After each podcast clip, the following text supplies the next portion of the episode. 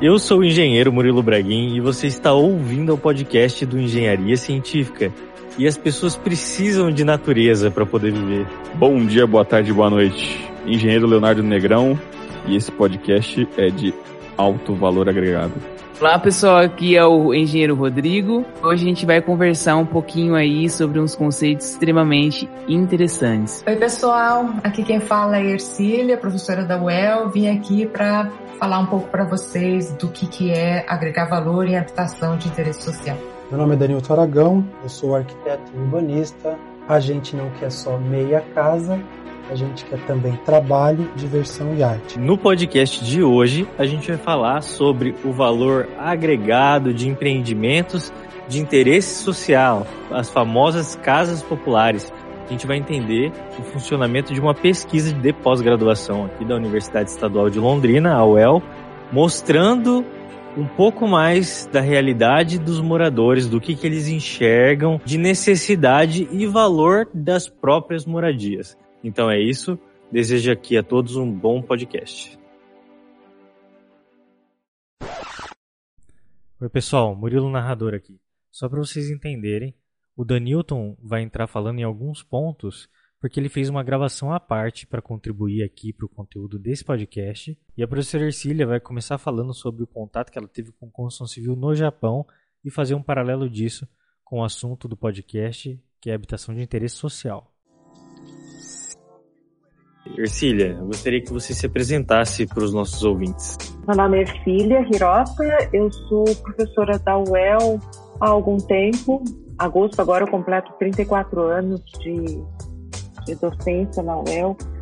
Eu me graduei aqui na universidade também, completei, me graduei em engenharia em 82 e comecei a trabalhar na construção civil, mas senti falta de um conhecimento, de ter experiência com gerenciamento da construção. Então eu fui fazer um mestrado em Porto Alegre, era um dos, dos únicos centros que trabalhava com gerenciamento da construção. Tive a honra de ser aluna e orientada do professor Luiz Fernando Raineck, que é uma referência na área de gerenciamento. E antes de, de terminar a dissertação, apareceu uma vaga de professor temporário aqui na UEL. Eu vim, tentei, passei. Uh, depois fiz concurso público e desde então estou aqui. Fiz doutorado depois de ter entrado na universidade, também lá na, na, na, Federal do Rio Grande do Sul, com uma parte na Inglaterra. Nunca imaginei na minha vida que eu seria engenheira civil até entrar no uhum. curso de tentar descobrir o que é engenharia civil, né? Até a, a metade do terceiro ano do ensino médio, eu estava estudando para prestar medicina. E aí eu descobri que não era minha praia. Aí eu fui para engenharia civil. Quando eu entrei, eu fui comecei a ver o que é, o que se faz e me apaixonei pela área. E agora você dá aula em quais matérias para engenharia? Estou mais concentrada na área de gerenciamento de empreendimentos e uma disciplina de orçamentação e técnicas de planejamento e controle de obras. Mas quando eu entrei, eu entrei para dar técnicas construtivas, segurança do trabalho. Então já na universidade, aliás, eu já acho que eu já fiz de tudo. Eu faço a faxina na minha sala todos os dias, já fui secretária ad hoc da dos órgãos colegiados superiores, já fui da área de planejamento do espaço físico da universidade, fui coordenadora de recursos humanos, fui assessora de planejamento, só não fui chefe de departamento e diretora de centro, mas o resto já fiz tudo. E deu aula pra gente, né, Murilo? É, é verdade. É. é, não faz tanto tempo, né? 2010? Não. Então, é. Só 10 aninhos, só. 10 anos, gente. É, então. É, Rodrigo. É, Rodrigo. Acho que eu sou o mais recente aqui. É, o mais novinho, então você fica quietinho. Sim. É, não. não, faz 10 anos que a gente teve aula com o professor Ercílio. Mesmo faz assim. menos que a gente saiu da universidade. A gente se formou faz 8. Só. Ô Murilo, eu posso falar que você colava pra, pra professora? Nossa Não brinca com contar isso. Eu não tinha essa habilidade de colar, não, cara. Porque o Murilo só se formou graças a mim. Porque se É, não isso fosse Ah, eu. tá. Isso aí, o Léo sempre contou essa história. Essa história é uma mentira completa. Fazia trabalho na sua casa, você Não, fazia que absurdo. Olha que absurdo. Bom, então é o seguinte, esse convite aqui foi feito por causa de uma apresentação recente das pesquisas acadêmicas que você está fazendo, certo, filho? Sim. uhum. E do que se trata essa pesquisa de modo geral? Você consegue dar uma explanada do que, que é o tema geral? É, desde 2001, quando eu voltei do doutorado, eu venho desenvolvendo pesquisas sobre habitação de interesse social. né? Sempre foi uma coisa que me chamou a atenção, porque a demanda é muito grande, a qualidade tende a ser baixa.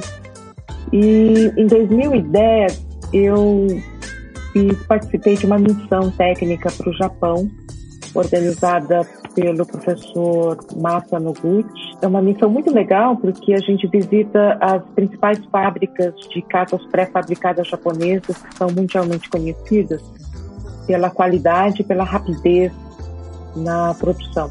Né? São casas que ficam prontas no, no terreno em oito horas. Hum, casas industrializadas, né? Eles Oi? têm outro tipo de casa, por acaso que não seja industrializada? Eu acho que lá eles têm é uma coisa muito legal porque eles tudo isso faz parte de política pública do, do governo federal, né? Eh, Então eles eh, o objetivo é reduzir perdas, desperdícios, né? Eh, trabalhar com material que seja pouco, que tenha pouca perda e tem, tenha sustentabilidade, que possa ser eh, desmontado e montado novamente, né? e com alta eficiência energética, né? Ou seja, ah, as casas elas elas não podem consumir muita energia tanto na produção como na, no uso e operação. Então a opção acaba sendo a, a pré-fabricada mesmo, né? E a mão de obra lá é muito cara. né?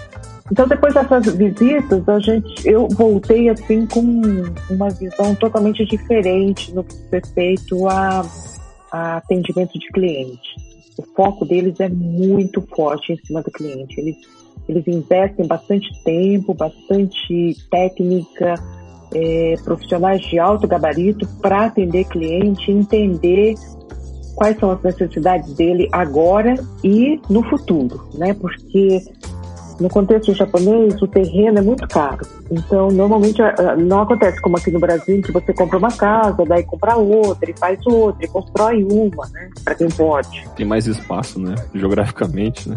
É, lá não. 70% Olha lá, é uma ilha. do custo daquilo que vai ser executado é o terreno. Né? Caramba. Olha só. E tem o problema do sismo também, né? Tem tufão, ou seja, as casas elas têm que ter uma tecnologia que resista a essas intempéries que são bem graves. Então, tsunami. na volta- É, tudo. Monstros gigantes, tipo Godzilla. Exato. Verdade. Por outro lado, o, o povo japonês valoriza muito a, a, a tecnologia da madeira, né? Eles têm uma afetividade, né? Com construções em madeira. Então, muitas dessas fábricas ainda continuam fazendo casas em madeira, se eh, estrutura em madeira, né? Se o cliente quiser. Né? Mas a preferência deles é pelas casas com estrutura metálica. Você descreveu as casas japonesas de madeira, é aquelas casas que tem parede de papel, sabe? Que tem em filme japonês. Tem de tudo. Eu né? nunca entendi Então, aquela parede. mesmo nessas casas super ultra modernas e que eles executam hoje, se o cliente quiser é, por dentro fazer um acabamento, uma salinha que é a sala de- do chá, né, que é a tradição japonesa servir o chá, então eles revestem o piso com tatami, que é aquela palha, né, que é de arroz, com, e, e as paredes de, de madeira leve, com aquela, o acabamento dessas portas é feita com papel de arroz. Olha aí, Ah, de arroz E- então. É, por isso que ele é uma parede bem leve e, e ele, é, no, no showroom a gente chegou a visitar, eu fotografei, inclusive, com o que a gente chama de ossuari, né? Que é um almofadinha que as senhoras tem, é, se ajoelham, né? Ficam ajoelhadas, servem o chá, bem tradicional. Então, é uma mistura, né? Muito legal de ver isso. o Japão inteiro é assim, né? É uma convivência bem harmônica entre coisas tradicionais e, e o moderno. Quem anda em Tóquio fica assombrado com isso. No, no meio da rua a gente encontra um prédio super moderno, todo envidraçado tal, e do lado um templo budista de 1800 não sei quanto, todo é, bonitinho, as pessoas frequentam aquele lugar, veneram as coisas antigas, muito legal. Conhecer o Japão assim muda o nosso prisma assim, com relação à a, a vida. Legal. E assim, é muito legal vendo você falar, né? A gente Sim. percebe que é muita identidade do povo japonês mesmo. Acho que não tinha como ser diferente. Até por toda a superação da história do Japão, essa necessidade de se modernizar, mas sem deixar de lado essa coisa. Isso é uma religiosidade, uma espiritualidade que o povo do Japão tem, né? E que é muito forte, é muita sabedoria, não sei. É. é. E aí a gente vendo toda essa tecnologia lá não é, não é de se espantar. Uhum. Mas aí pensando no Brasil, na nossa cultura, né, no nosso povo, é diferente, né? Não é melhor ou pior, mas é diferente. É, esse, você considera que essa modernidade ela possa chegar aqui para nós, principalmente nessa questão da habitação social? Porque ainda, pelo menos assim, o que a gente vê é, as construtoras, a maior parte ainda é muito convencional a construção de habitação social, né? Eu acompanho muito de perto a Tec de Engenharia, não sei se vocês conhecem. Aham, uhum, conheço. Sim, inclusive referenciada quase em todo podcast que, que a gente gravou. eles, eles, nem pagam patrocínio pra gente. É verdade, olha, Léo, poderíamos pedir. Merecidamente eles são reconhecidos, porque são quatro engenheiros civis e um arquiteto, que é o Pedro, estudaram juntos, então eram colegas e montaram uma, uma eu acho que era uma empresa incubada na, lá na UFPR Três deles é, são filhos de construtores, de empresários da área da construção civil tradicional, inconformados com a forma como a construção civil atua, né? Então, achavam horroroso ter que ficar convivendo com prego, com areia, com fazer material dentro de canteiro de obra, misturando com material de acabamento. Antes de se formar, eles começaram a pensar nessa tecnologia de uh, wood frame com, estruturado com placas USB. E quando eles saíram, eles montaram a Tec Verde. E montaram num barracão. Eu cheguei a visitar a primeira fábrica deles, era realmente muito artesanal. Né? Faziam painel por painel numa única mesa de montagem de painéis levavam os painéis para o canteiro de obra e montavam a casa em, três horas. Essa casinha, é, eles, eles doaram uma casa para gente e a gente filmou. Na verdade, o, o, o, setor de comunicação da UEL fez um belo trabalho, porque eu avisei que teria esse evento, que é a montagem da casa deles em três horas. Ela fez uma propaganda, apareceu Rede Globo, Bandeirante, todos os canais. Foi. Foi um show. Foi um show. Legal. Foi muito legal. Foi muito legal. Mas existe, eles estão fazendo essas casas, o Minha Casa Minha Vida, é, faixa 1, já fizeram bastante. E agora, mais recentemente, nos últimos três anos, eles têm se dedicado à produção de edifícios de quatro pavimentos com a mesma tecnologia, né, com a mesma rapidez, com a mesma tecnologia. Painéis pré-fabricados montados no local. Também para faixa não muito alta. Aqui eu tô perto de supermercado, aqui eu tô perto de pet shop, lá é longe de tudo, você sabe como é que é. Em 2013, eu acabei convidando o Rubens Campos Júnior, que era, na época, o diretor de inovação da LP Brasil. A LP é a, a única fornecedora de placas USB aqui para o mercado brasileiro, né? aquelas placas de madeira com alta resistência. E ele ficou encantado com tudo que viu lá e na volta, durante o voo de volta, ele veio me falando, filha, a gente tem que fazer alguma coisa no Brasil, a gente tem que pesquisar coisas relacionadas a essa customização em massa, disseminar mais a construção em madeira, eu conheço um cara que é da Tec Verde, engenharia, um pessoal super jovem, acabou de sair da universidade, montou uma empresa que está indo super bem, inovando. E foi ele que nos colocou em contato com a Tec Verde, e daí para frente a gente está desenvolvendo é, projetos. O, o, meu foco é mais voltado para arquitetura, né? Porque eu estou num programa de pós-graduação em arquitetura, tentando desenvolver metodologias de projeto, entender um pouco a, essa, as necessidades da, dos usuários para propor habitação com mais qualidade que atenda melhor a necessidade dessa população de baixa renda. Existe a possibilidade, né? Eu acho que essa visão de inovação é que predomina. A gente tem uma certa eh, dificuldade, um medo, né, de sair do tradicional, que é o que a gente domina, para passar para uma tecnologia nova. Que é o que não domina, né? Eu diria até. É. é o que a gente está é acostumado com os erros do tradicional, é por isso. É verdade, faz sentido. A gente consegue fazer puxadinhos no, nas, nas então, mas é isso que incomodou esse, esse grupo de jovens, né? Eles achavam assim, não, não é possível que a gente estudou cinco anos para fazer isso, né? Continuar fazendo isso, né? Que me motiva a dar aula ainda hoje, né? Depois de 34 anos lá dentro, é imaginar que eu estou ajudando a formar pessoas que vão mudar esse panorama atual, né? Para continuar fazendo o que está sendo feito sem pré-julgamento, né? Tem muita gente fazendo muita coisa boa. Aqui em Londrina nós temos excelentes empresas construtoras, né? Mas para fazer o que está sendo feito, já tem profissional de sobra aí no mercado. A gente tem que formar gente com uma cabeça de mudança, né? De fazer a diferença. Eu acho legal a gente trazer até eles para falar justamente disso, do, da jornada até chegar onde eles chegaram. Porque é, o propósito do engenharia científica é esse, é levar o uhum. conhecimento, inovação, né, através dessa linguagem aqui tranquila de, to de todo mundo entender. Eu acho muito uhum. bacana. A gente vai fazer contato, sim, vamos trazer ele. Lembrando que a Casa da UEL, a gente citou também no podcast número 33, ah, é? Hum. sobre arquitetura modular, que é residências ah, em container.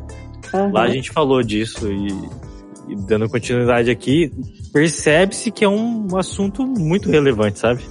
Eles são referências, né, nesse mercado, né? Demais. Eles demais. foram a primeira empresa a conseguir o credenciamento dessa tecnologia na, na Minha Casa Minha Vida e na Caixa Econômica Federal, né? Para que eles possam é, para que as empresas construtoras possam uh, obter financiamento para a produção de casas com essa tecnologia, eles precisavam do tal do da TEC, né, que é uma hum. autorização técnica, uma avaliação, né, de que é uma tecnologia válida, que tem, atende aos desempenhos da norma, etc. Foram eles que conseguiram. É um, é um misto, né? Old frame com paredes já prontas, industrializadas. Então, ouvinte, a gente falar desse assunto especificamente num podcast com eles. Ah, e eles Sim. vão fazer obra aqui em Londrina, ano que vem. Então, eu fiquei sabendo disso. Vai ter obra em Londrina? Vai. Vai. Legal. Nossa, maravilhoso. Uhum. Uma das coisas que, que também chamou muita atenção lá no Japão é a, a forma como eles se comunicam com os clientes, né, usando os protótipos físicos. Eu achei aquilo muito legal. É, a gente visitou o laboratório de desenvolvimento de produto da, da Sexui, customizam a altura da banheira, a altura do degrau, a largura da, da, do corredor, enfim, e eles fazem a gente testar tudo isso, né? Então, eu lá no laboratório cheguei a colocar um, uma parafernália ali imitando uma pessoa grávida de oito meses. Eu botei a barrigão mesmo, ah, foi? o negócio nas pernas, assim, é, para sentir o peso, como se sentiria uma grávida Caramba. de oito meses. É. Uma prótese, né? Assim. Eles querem que a pessoa se sinta, sinta a realidade que ela vai encontrar. Né? Tem a dificuldade de locomoção, né? De uma pessoa Tem. nesse é. estado. E aí, assim, sentar numa bacia sanitária, por exemplo. E, e o, qual é a altura daquela barra que a pessoa vai se sentir mais confortável na hora de sentar e levantar. Né? É impressionante a dificuldade que as pessoas têm. A outra coisa foi um visor é, que simulava a perda de visão na medida em que a gente vai envelhecendo. Então, eles estudaram, o pessoal da área médica ajudou a simular isso Você com Nossa, 60 anos, com 70, com 80, eles fazem isso para a pessoa escolher as cores das paredes, das portas, dos acabamentos, porque eles dizem que os idosos eles perdem a noção do contraste. Então, por isso que eles se esbarram muito no batente da porta, ou então tropeçam, ou não vê o, o, o caem da escada porque não vê o degrau, né? Com esse protótipo a gente consegue perceber isso. Com isso eu acabo escolhendo as cores que eu consigo ver melhor quando eu estiver com 80 anos, com 70 anos. Entendeu? Caramba! porque eles consideram que a pessoa vai utilizar, ah, vai estar na casa por muito tempo, pro resto da vida. É, porque é muito caro, né? Essa é a realidade deles. Então eles têm a fábrica e nos fundos eles têm um showroom incrível, com jardim super bem cuidado das casas e de todo o aparato de conforto que a casa pode ter. Então eles vão lá e mostram, olha, como é que é o controle de energia da casa? É na TV. Então você vê lá a quantidade de energia que a sua casa consumiu, com chuveiro, com iluminação, com aquecimento do ambiente, etc. É, as cozinhas maravilhosas, assim, aqueles, aquelas louças sanitárias e os metais assim, automatizados, os armários, assim, até para pessoa baixinha como eu, ou uma pessoa com mais idade que não consegue se curvar para pegar alguma coisa embaixo, o armário chega até você. Ele é todo regulado por mecanismos que facilita o usuário. Mas né? a casa é entregue assim com eletrodomésticos e móveis? Entregue com uh, o banheiro montado e a cozinha. Mesmo com toda essa customização, ele, ela ainda é industrializada. 100% customizada, 100% industrializada. Acho que é importante entender assim, o que é customização em massa, né? Aqui no Brasil, quando você compra um terreno, vai lá e contrata um arquiteto, engenheiro, calculista estrutural, etc., você está customizando a sua casa. Certamente a sua casa vai sair mais cara e vai demorar mais tempo para você receber a casa do que se você fosse lá nesses nessas empresas construtoras que já constroem as casas nos condomínios ou na rua padronizada, né, mais barata e a casa já está pronta, você vai lá e, e, só ocupa. Então a customização normalmente custa muito caro. O que a, a empresa japonesa, as empresas japonesas fazem é ter estudado muito fortemente, profundamente essas flexibilidades e as variedades de gosto dos clientes e desenvolveu peças padronizadas para a produção da casa. Trabalham com dois ou três perfis metálicos para fazer todos os pilares, todas as vigas nos vãos necessários, que dê a maior flexibilidade possível na hora de compor a casa. Eles conseguem fazer o atendimento assim de um cliente, um a um. Esse cliente escolhe o estilo, o tamanho do, dos quartos, etc., com auxílio desse arquiteto. Então, vai ter pequenas restrições de dimensão mas a casa vai sair num custo como se a fábrica estivesse fazendo produtos padronizados. Esse é o segredo dele. É como trabalhar com Lego, né? É, muito interessante. Olha a diferença. É pura engenharia. Isso, isso. Exato. Exatamente. Lá eles fazem engenharia, né? A gente faz, faz o quê? engenharia, exatamente. Faz obra de arte aqui. É, porque tem que ser artista faz artesanato. pra levantar as paredes. faz artesanato. no esquadro, exatamente. Somos, somos gente... hips. Enquanto a gente estiver usando água para construir mistura de água, vai ser artesanato. Porque o é. bolo fica bom de acordo com a mão do padeiro, né? Eu sou um gagol de cozinhar, isso é verdade, cara. Você não. É, é tudo influencia. Temperatura, tudo mais. Na grama, por grama as coisas. Se bobear, se bobear, os padeiros são melhor que a gente da obra. Porque a gente com fala certeza. assim, ah, joga um pouquinho de água ali três balde, três balde. Não, é isso aí. Os materiais que a gente usa, a, como a gente calcula a quantidade na obra, tudo isso é muito arcaico, muito artesanal. É coisa milenar. A gente fala que o Brasil não é não tem mil anos, mas a engenharia tem aí. A gente tá usando tudo que, que a época medieval então, usava. Martelo. Mas talvez a gente não tenha passado pelas. A gente tá passando pelas fases ainda, né? Mais antigas que outros lugares já passaram. A gente tá aprendendo. Pode ser. Eu gosto muito de ressaltar que a mão de obra nossa, é, aquela mão de obra que é o pedreiro, o armador, etc., eles são altamente qualificados, né? Porque para fazer o que eles fazem. É, são artistas. Se alguém aqui já tentou fazer um reboco. É, é isso aí. Não consegue. Tenta você Exato. fazer. É. Né? Nossa, é impossível. Taca um reboco na parede e vê se gruda. Gruda! Não, não gruda. Bem na cara. Não gruda. Ah, sabe a hora de cortar só de botar o dedinho assim. Falar, ah, agora dá. Eles são altamente qualificados, então eles são artesãos com alta qualificação. O problema que eu acho é que falta gestão. Eu gosto muito da engenharia mecânica. Eu entrei um dia numa indústria farmacêutica e na linha final ali, onde eles começam a, a empacotar os, os, as drágeas, eu fui ver como que eles, eles colocam a bula dentro da caixa. Vocês já tentaram desdobrar e dobrar tudo de novo a bula do mesmo jeitinho. É impossível. Não. Impossível. Uma vez fora da caixa, ela sempre vai ficar fora da caixa. É, e não vai caber mais. Não. Então, porque ela é feita por um. É, é, é, tudo mecanizado, né? Então é uma máquina que puxa uma folha, né? Então ela passa, pega uma folha entra com aquilo numa, numa máquina e lá dentro tem um, um, mecanismo que faz a dobra e o, a Draja entra na caixa de, de na caixinha dela de papelão, empurrando a búbula para dentro. Olha. Entendeu? É uma máquina que faz isso. Isso é engenharia. É, como é que o é. cara foi conceber uma máquina que tira uma folhinha? Eu comecei a prestar atenção se, se eu conseguia encontrar uma caixa de medicamento com du, duas folhas da bula. Porque é impressionante, Nossa. é uma máquina. É, fica aquele é. monte de bulas impressas e ela pega uma folha, coloca nessa, nessa máquina, faz as dobras e, e, o, e, a, e o envelopinho da dragem entra, é, ela é que empurra a bula para dentro da caixa. Precisam de uma máquina para conseguir captar uma espessura de uma folha de papel, né? Pois é. Eu acho que justamente essa necessidade, por exemplo, dos engenheiros mecânicos de serem tão precisos faz com que eles sejam. E a gente na engenharia civil como a gente não precisa dessa precisão milimétrica, às vezes a gente acaba negligenciando, né? É. Isso, na verdade, não é bom.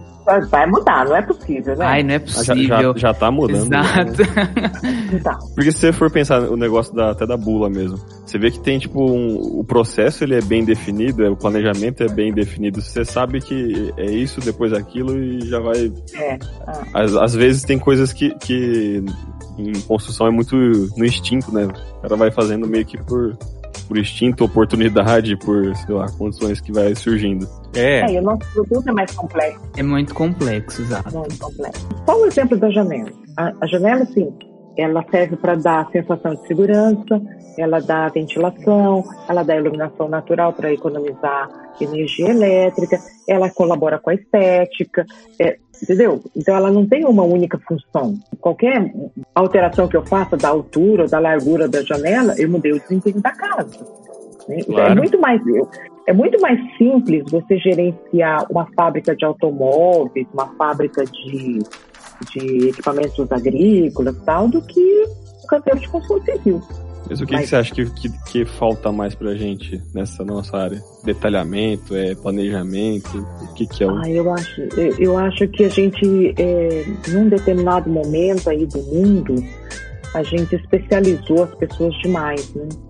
Então, o cara que entende de projeto arquitetônico só sabe fazer projeto, ele não sabe executar a obra. É, o cara de estrutura só pensa em estruturas, não pensa, não consegue articular a estrutura com tubulações de água, esgoto, não sei o que, que vai estar tá passando. Então, a gente perdeu um pouco o que a gente chama de visão sistêmica, né? A gente não vê o produto todo, cada um tem um pedacinho. É aquela coisa que, se a gente tem um, um problemão grande para resolver, lá atrás a gente resolveu fatiar o boi aos bifes, né? Uhum. Que achando que fatiando a gente resolve, resolve muito bem cada pedacinho do bife. Só que na hora que junta boas soluções de cada bife, não dá o boi de novo, né? É, então a gente perdeu um pouco essa articulação, eu acho. Daí, hoje, hoje a gente vê que o BIM é o, é o que tá, tá, tá assim, ajudando tá bem, nisso, bem né? alto, ele tá voltando querendo juntar tudo, todos os especialistas num lugar só, né? Verdade. É, só que assim, de novo, a gente vê times que estão trabalhando com BIM pensando num projeto bem projeto certinho, sem incompatibilidade, sem, sem clashes, né? É, e que chegue na obra claro, que todo mundo leia e entenda diferente daquele pessoal que eu tenho visto aqui em Londrina, já tem grupos que estão querendo, tentando resolver, por causa do BIM, o processo de execução. Ó, isso aqui tem que entrar primeiro. Primeiro você vai colocar o rodapé, depois você vai colocar não sei o quê. Para colocar o rodapé, você tem que. Então, estão pensando planejamento da obra, estão, ou seja, simulando a execução da obra na modelagem. Isso é uhum. é BIM. Ah, né? Conhecendo e, os materiais que vão ser empregados.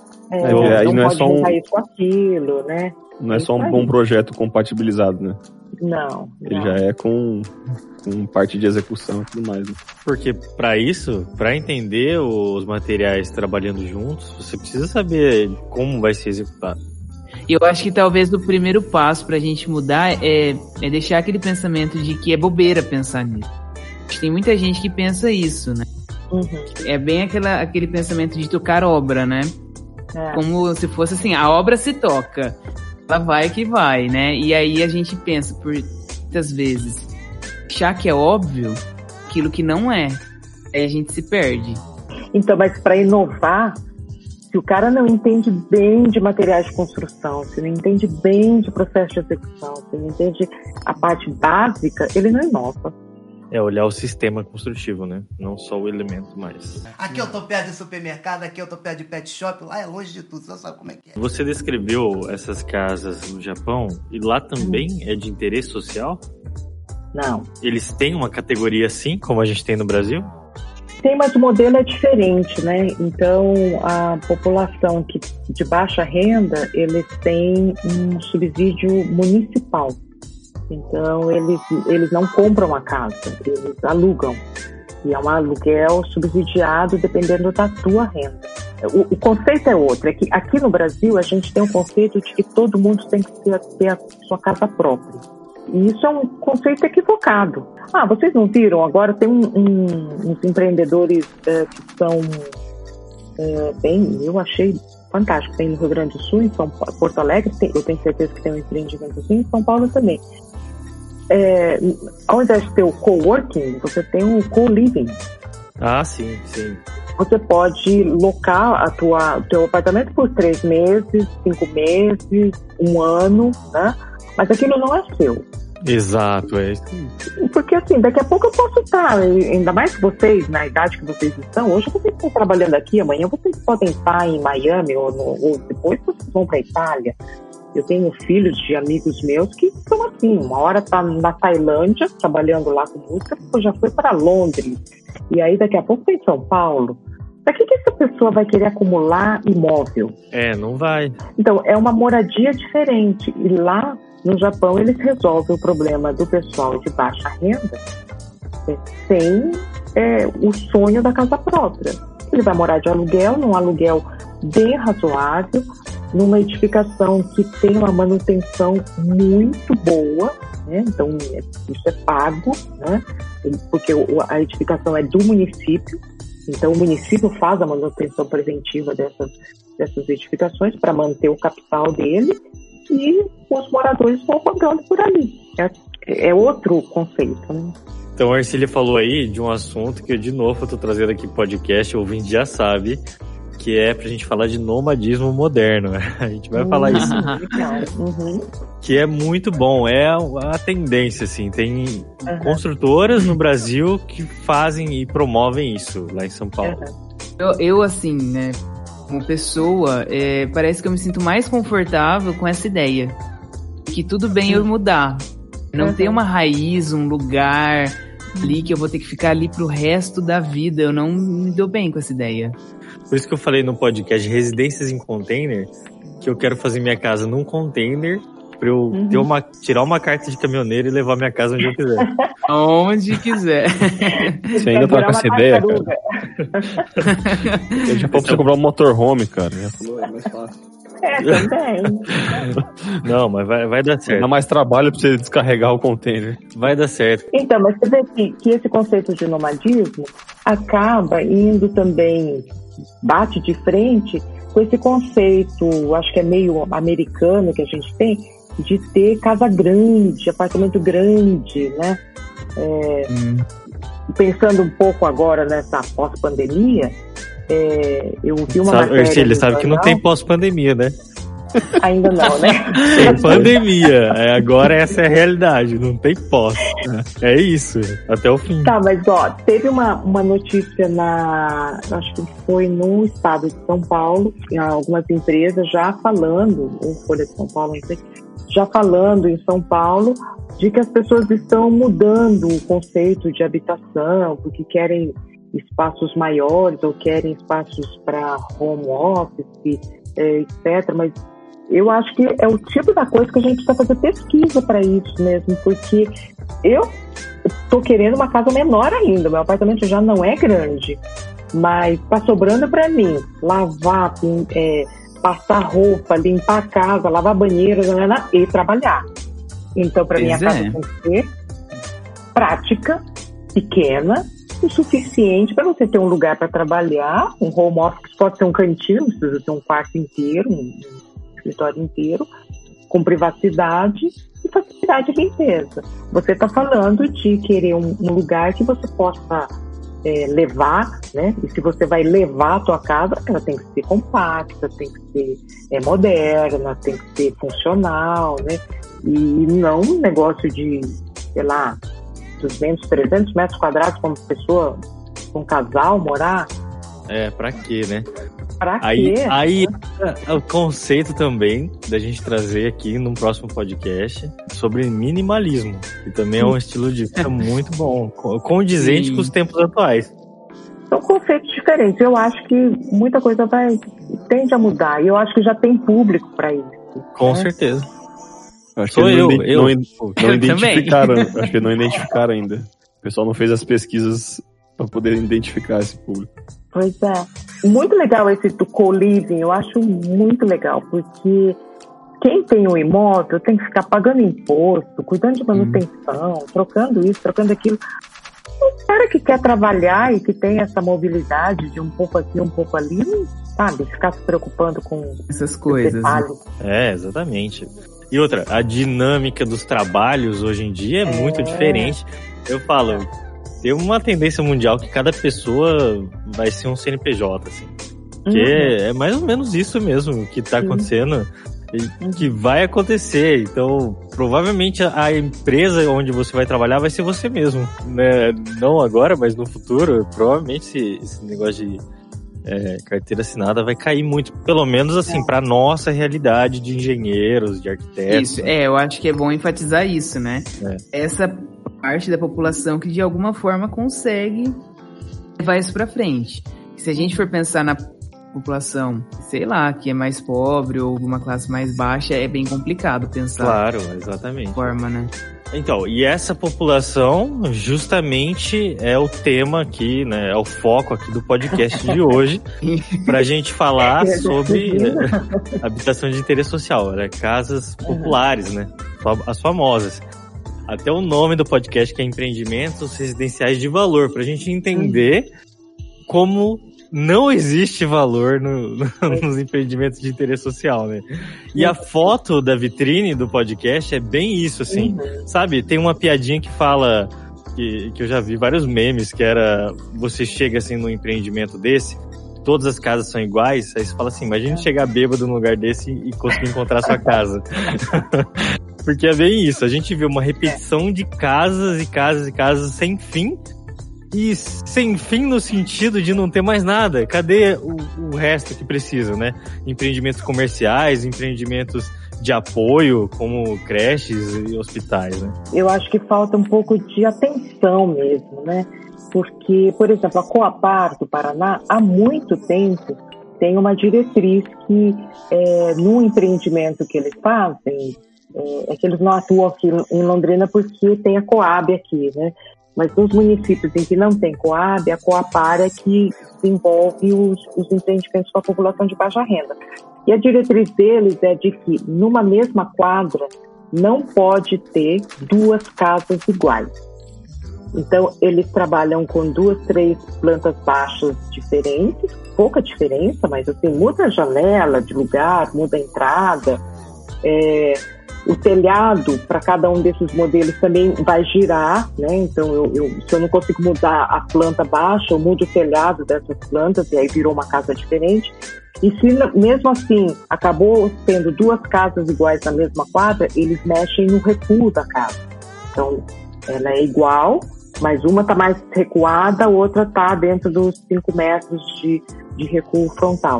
Isso para poder dar identidade. Já começa a humanizar o, o empreendimento. É, né? exatamente. Então, e no trabalho esse que, que eu comentei, nos assustou muito o quanto a gente não conhece esses usuários, porque é, no, no, levantamento que a gente fez, primeiríssimo lugar, eles querem segurança. Assim como um cara que vem aqui na, na Gleba Palhano, por exemplo, por que, que ele saiu lá do, do da, da, casa no, na, na, rua e comprou um apartamento aqui? Porque ele prefere segurança de um apartamento. Então, as pessoas são de níveis de renda diferentes, mas eles têm as mesmas necessidades. Orcília, eu acho que é até interessante você descrever esse processo de como hum. foi essa coleta de dados, porque, pelo que eu vi na sua apresentação, foi utilizando cartas ilustradas, né? Achei muito é. incrível isso. Então, porque assim, ó, se alguém chegasse para você agora e te perguntasse assim, você está satisfeito com a tua casa? O que, que você mudaria nela? É, o que, que, é bom, o que, que, é ruim. Você vai se basear na, na, para as suas respostas naquilo que você tem na sua frente, certo? Então, em 2002 ou 2003, nem me lembro qual foi a data, o pessoal lá da Unicamp estava trabalhando com a gente numa rede grande de pesquisa em habitação de interesse social com conceitos de produção enxuta. E aí veio aquela ideia de que a gente não, não tem que perguntar para o cliente o que, que agrega valor para ele. Então eles desenvolveram esse joguinho de cartas em que a pessoa é obrigada a fazer o trade-off. Olha, você prefere é, uma sacada ou uma vaga a mais na garagem? Você prefere uma janela bonita, uma fachada bonita, ou você quer um quarto com vista para frente? Entendeu? São coisas nada a ver, mas que ele é obrigado a, a, a escolher. E ele faz isso diversas vezes em diversas rodadas, até o ponto de que ele, sem saber, quando coloca uma carta em comparação com a outra, ele tende aquilo que realmente é importante para ele, não interessa se ele tem agora ou não tem, ou se ele conhece alguma coisa igual ou não, ele escolhe aquilo que realmente ele tem necessidade. E aí apareceu esse tal, essa tal dessa segurança. É quando você conhece o empreendimento lá em que a gente trabalhou, que foi o Isabela, você entende por que, que eles querem segurança, né? Porque as casas eram geminadas, né? Tinham, uh, elas eram grudadas uma na outra pela parede cega e as casas foram entregadas sem muro. É interessante a gente falar para os ouvintes o que, que é esse empreendimento Vista Bela. E esse empreendimento ele é localizado aqui na cidade de Londrina de Londrina, lá onde, na época, onde o Judas tinha perdido as meias de dedão do pé, né? Porque oh, é. perdeu bem antes. Sabe, né? hoje a cidade acaba e começa mato? Isso. É lá. É, um pouquinho lá. é, um pouquinho pra lá. É pros quatro lados, os quatro lados tem mato, né? Não... Isso. Até pouco tempo atrás, eu acho que ainda é um dos maiores empreendimentos de interesse social baixa renda, né? De até três salários mínimos é, no Brasil. E ele foi concebido porque naquela época havia uma necessidade política de ter a reeleição do partido que estava na época, que era o PT. Então eles tinham que valorizar é, o programa Minha Casa Minha Vida atendendo essa população de baixíssima renda. Na época, o regulamento do programa Minha Casa Minha Vida era de que não poderia haver empreendimentos com mais de 500 unidades habitacionais, porque é óbvio, né? Assim, até 500 unidades, ocupando um terreno é, dentro da cidade, você consegue colocar essas famílias perto de supermercado, de posto de saúde, de escola, creche, etc. Por unidade habitacional, a gente entende tanto casas quanto apartamentos? Tanto casas como apartamentos. Então, mas num terreno que é, acabou sendo ocupado por 2.700, 2.000 Caramba! casas e apartamentos, né? Eu visitei a obra quando estava em andamento. Eram 90 prédios e mais de duas mil casas. Caramba! E deixa eu frisar aqui, são 90 prédios. Você não ouviu errado, ouvinte. 90 prédios de quatro pavimentos. Gente, isso é possível? Num bairro só. Sim. Uma obra só, caramba! A pesquisa no Vistabela iniciou-se em 2013. Dessas 2.712, a gente fez a pesquisa por amostragem, então, se eu não me engano, foram 190 literalmente a gente entrou na casa de 190 pessoas do conjunto. E esse foi um ponto fundamental, se aproximar do usuário para entender o que o próprio usuário quer, não tem nada mais lógico que isso. Sobre segurança ocupar é, a maior importância. E eu acho que esse ponto é importante, porque o projeto pode ser até simples quanto é, projeto arquitetônico e de engenharia, né? Uma casa, enfim. Mas o cliente é bastante complexo, porque tinha diversos perfis familiares. Então a gente visitou de pessoas que era, moravam sozinhas, até mãe solteira com sete filhos, sendo que um desses sete filhos era, um, é, era cadeirante. Então veja a, dificuldade. E aí todos na mesma, basicamente na mesma área. As, as casas, elas, as casas convencionais, né? as comuns, digamos assim, elas tinham 36 metros quadrados. As casas que seriam para pessoas idosas ou com alguma dificuldade de mobilidade, ou enfim, que tivesse um número maior de pessoas, ia para 39. Então, 39 metros quadrados para uma mãe e sete filhos. Ela não, não, adequa. Então, se a gente está falando de valor, é difícil encontrar valor nesse, nesse caso, por exemplo. Mas é, o que, que significa segurança nesse contexto? A gente teve que apresentar questões subjetivas por conta dessa complexidade do usuário. A gente não conseguiu apresentar para essa escolha e hierarquia né, de atributos algo mais objetivo. Então, para que atendesse a todos, é, é, com essa mais ou menos esse nível de subjetividade, né, assim, segurança, natureza, né, para entender quais dessas coisas eram fundamentais para o usuário o problema não começa na localização já, de ser longe, afastado, você não vai ter estrutura nenhuma, tipo, até de é, segurança. Se você olhar o plano diretor, as, as DEIs, que são as zonas especiais de habitação de interesse social, ficaram todas em fundos de vale, lugares longe, onde o terreno é mais barato. E nesse caso, foi um terreno muito grande para muitas unidades, sem nenhum, nenhuma infraestrutura de comércio, de de posto de saúde, escola. As escolas estão sendo inauguradas agora. A Bela foi ocupada em 2012, 2013. Caramba. É, é importante ressaltar que o programa Minha Casa Minha Vida não é um programa habitacional. Se vocês olharem lá o decreto que criou, ele é um programa de geração de emprego e renda. Então foi um programa instituído para estimular a indústria da construção civil para gerar emprego, e eu acho que isso é uma coisa positiva, né?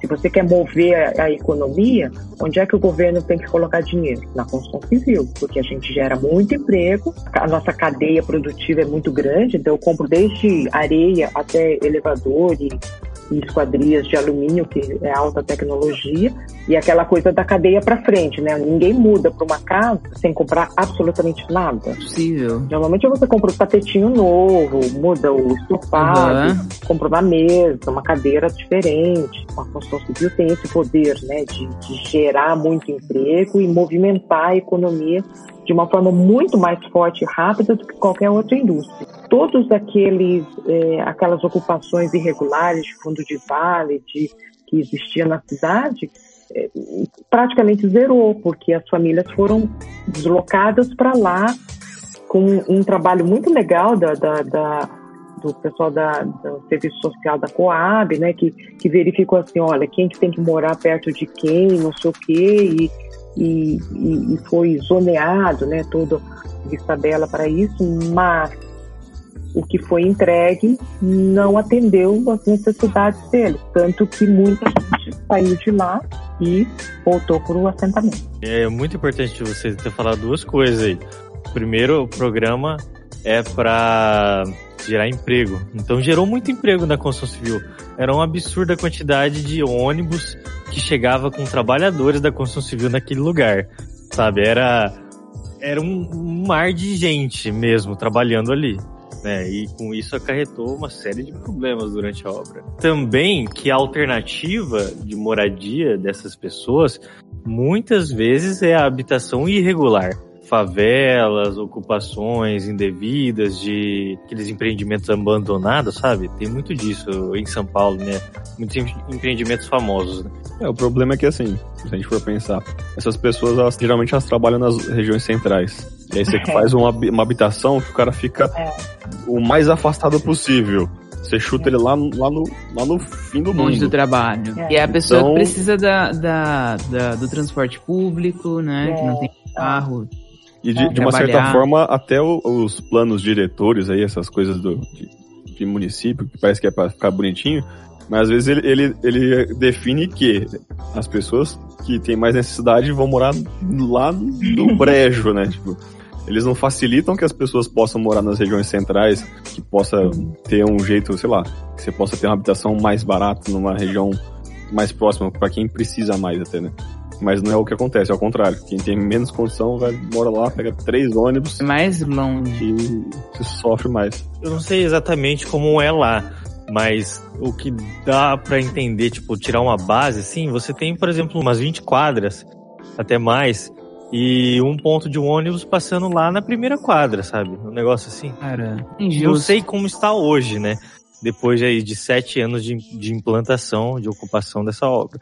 Mas no começo era muito assim, era o bairro entrando em uma avenida principal, lá em cima, que faceava a, a, o lado norte do bairro, vamos dizer assim, e daquela entrada derivava tudo o que eles precisavam, né? A avenida estava lá, mas e o restante do, do bairro?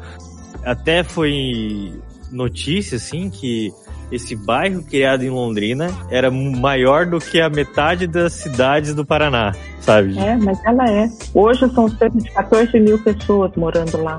Então você imagina uma cidade onde não tem instalações de comércio, de hospital, de creche, tudo, de infraestrutura que uma cidade precisa. É mais ou menos assim. E a pesquisa de vocês foi feita nesse bairro? Como foi, Ercília? Foi para identificar o que a pesquisa?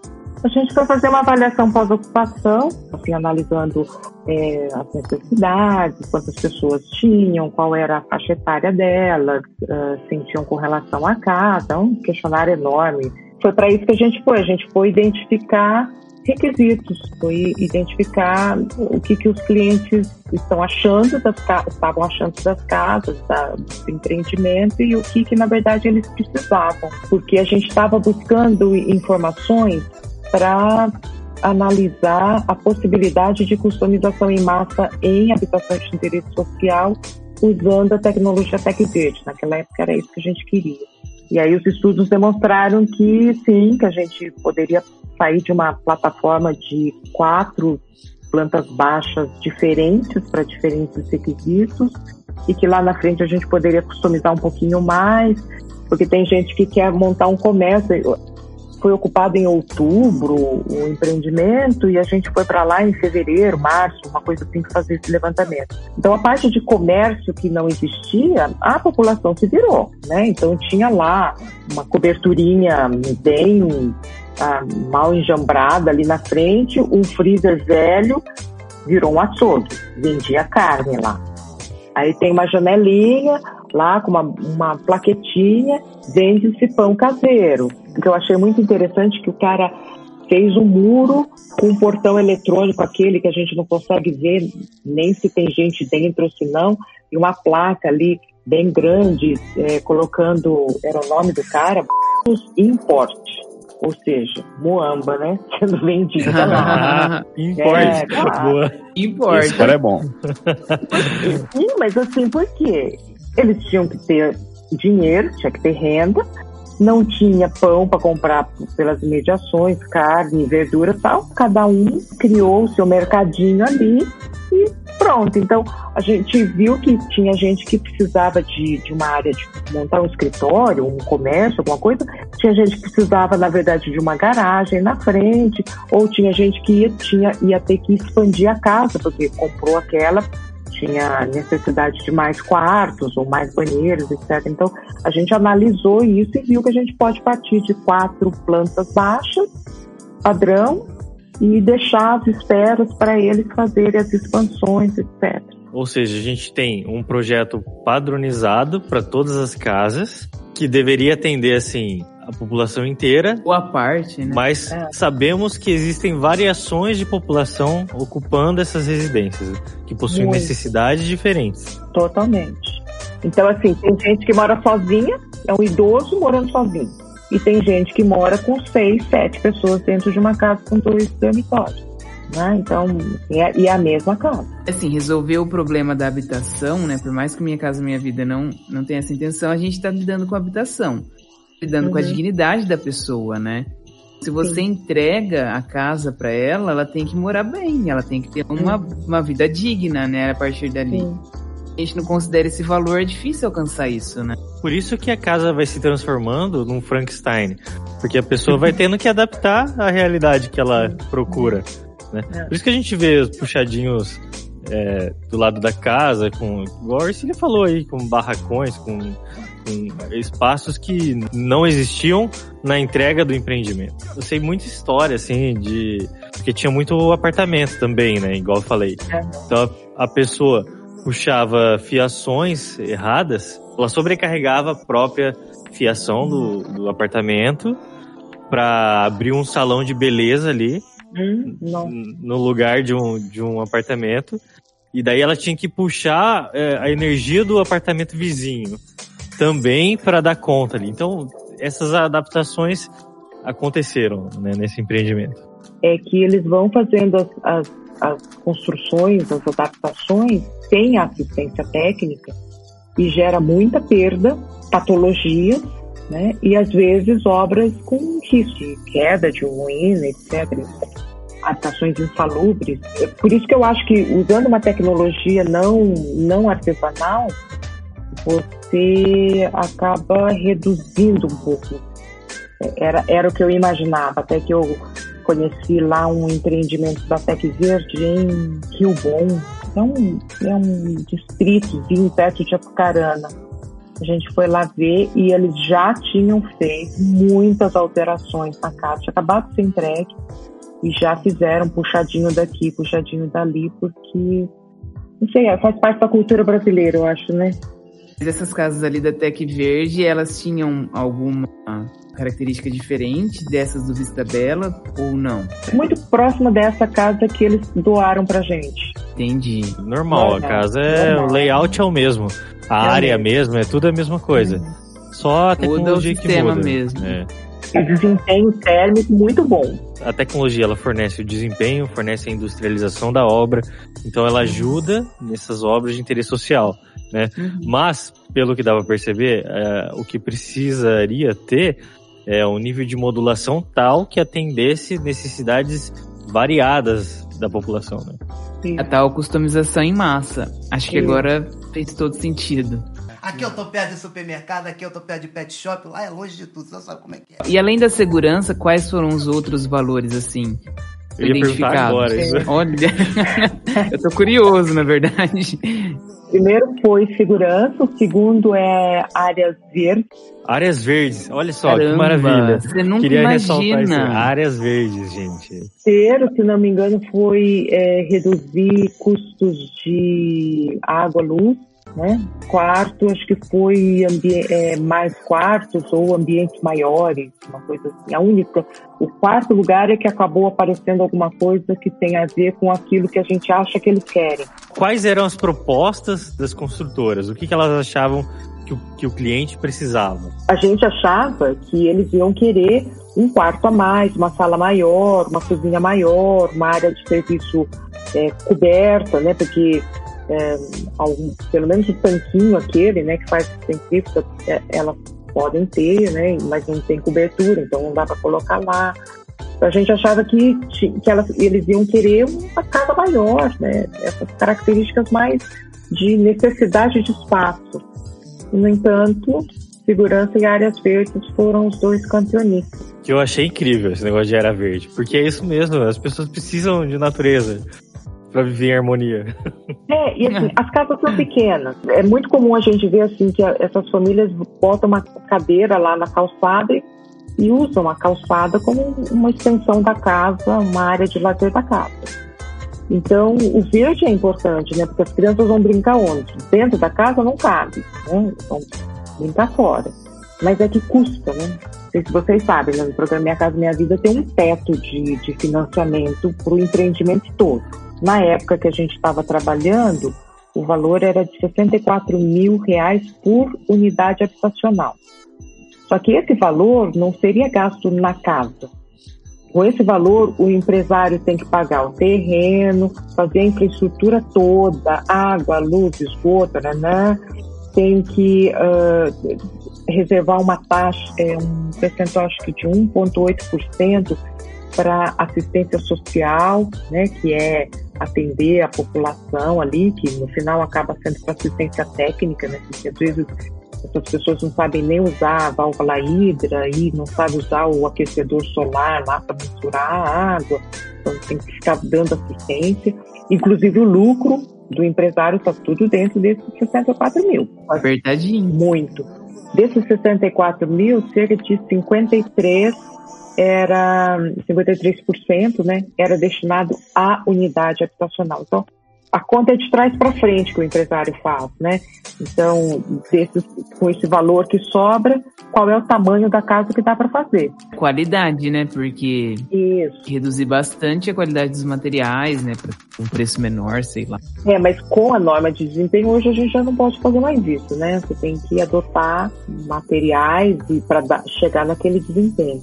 Tanto que depois do resultado dessa pesquisa, o nosso grupo passou a olhar para o empreendimento. Então, a gente foi olhar a qualidade do espaço público livre, né? Então, uh, como é que a gente consegue racionalizar esses 64 mil, que, é, que hoje acho que está em torno de 80 mil reais por unidade, é, organizando e planejando melhor o, o, o, empreendimento como um todo, né? Desde o projeto do loteamento, como é que a gente consegue reduzir corte aterro, como é que a gente consegue reduzir o número de postos de visita pela mudança de nível ou pelo tamanho das quadras, para sobrar mais dinheiro para dentro da casa.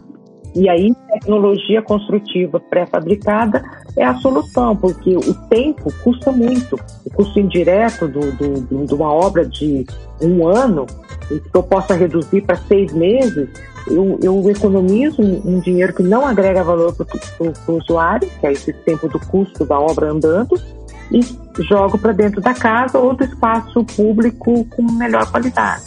Consigo colocar é, quadras me, melhor projetadas, com calçadas mais largas, né? com verde, salado, enfim. Na questão do, do Vista Bela, será que isso aí não se explica pela forma que que nasce esse, esses empreendimentos. Nem você falou lá que o Minha Casa Minha Vida era emprego e renda, né? As empresas não estavam buscando uma solução para famílias de baixa renda. Elas estavam tendo que construir no padrão que já estava ali meio que já pré-definido, já, já limitou até inovação, essas coisas assim? O Vista Bela foi uma, uma janela de tempo política, né? Uhum. Então, é, por que, que as habitações foram é, coladas uma na outra, né? Porque é, para ganhar tempo, ao invés de fazer um novo projeto de loteamento, me parece que já existia um loteamento pré-aprovado é, num, numa parte daquele terreno para agilizar. Né? O, o Isabela tinha que tá, tinha data de entrega, essa é a realidade. Né? Entendi. Então eles trabalharam nas condições que tinham, no terreno que tinham. Né? E aí eu acho que as empresas consultoras que executaram é, fizeram muito bem, porque para fazer tudo aquilo naquele espaço de tempo que foi dado, nas condições que, que eles tiveram, até uhum. que eles tiveram sucesso. Faz muito tempo que a gente precisa de uma política habitacional. Né? O que é uma política habitacional? Que pense nas necessidades, que pense nisso que você falou, né? que, que é, as pessoas precisam trabalhar, então elas precisam ter transporte, ou então precisam morar perto de onde trabalham, tem que ter é, posto de saúde, tem que ter escola, tem que ter tudo isso, né? E, e na verdade, o programa Casa Minha Vida não pensa nisso, né? Uhum.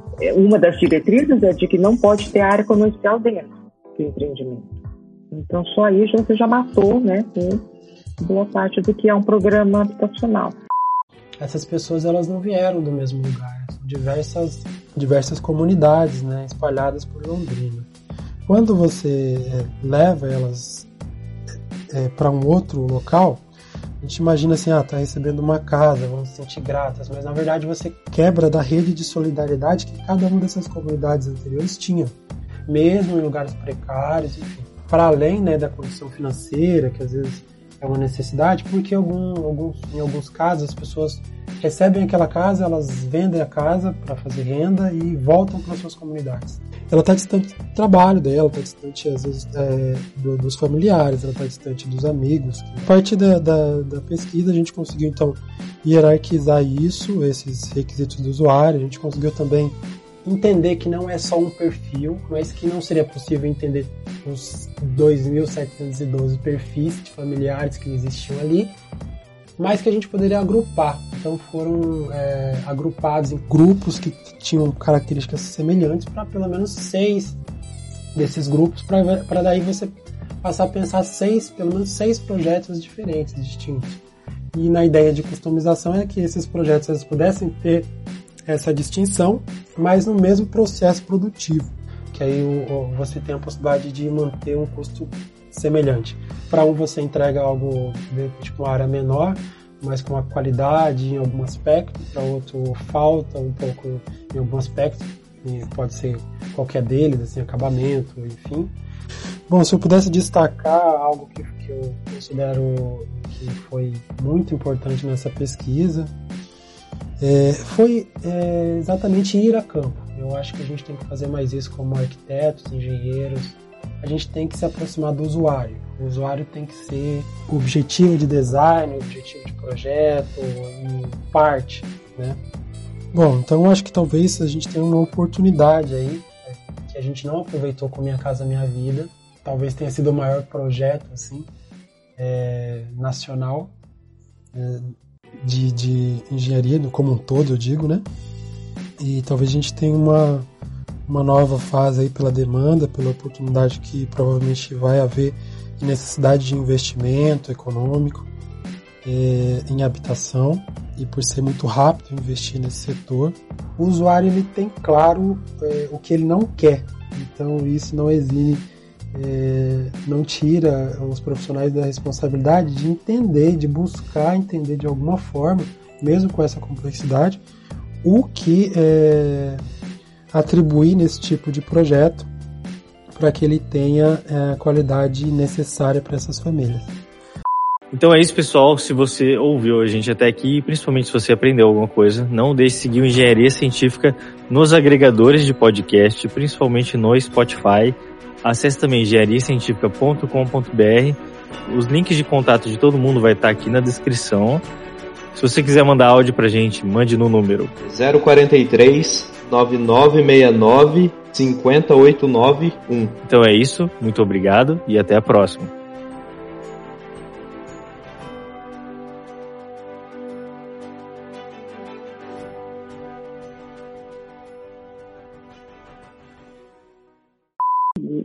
Caio Bonato falando é muito legal, porque ele é, é muito inspirador.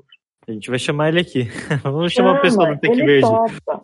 É, ele com topa. certeza. Não, depois que a gente conseguiu que um deputado federal falasse aqui com a gente no, no podcast, nada é impossível agora, só talvez o presidente. O presidente tá mais difícil. Ai, mas ele deixa pra lá. É, tudo bem, eu concordo. Eu posso tentar, se quiser. Pior que eu não duvido que o Léo vai lá mandar mensagem pra assessora do presidente. It ends here.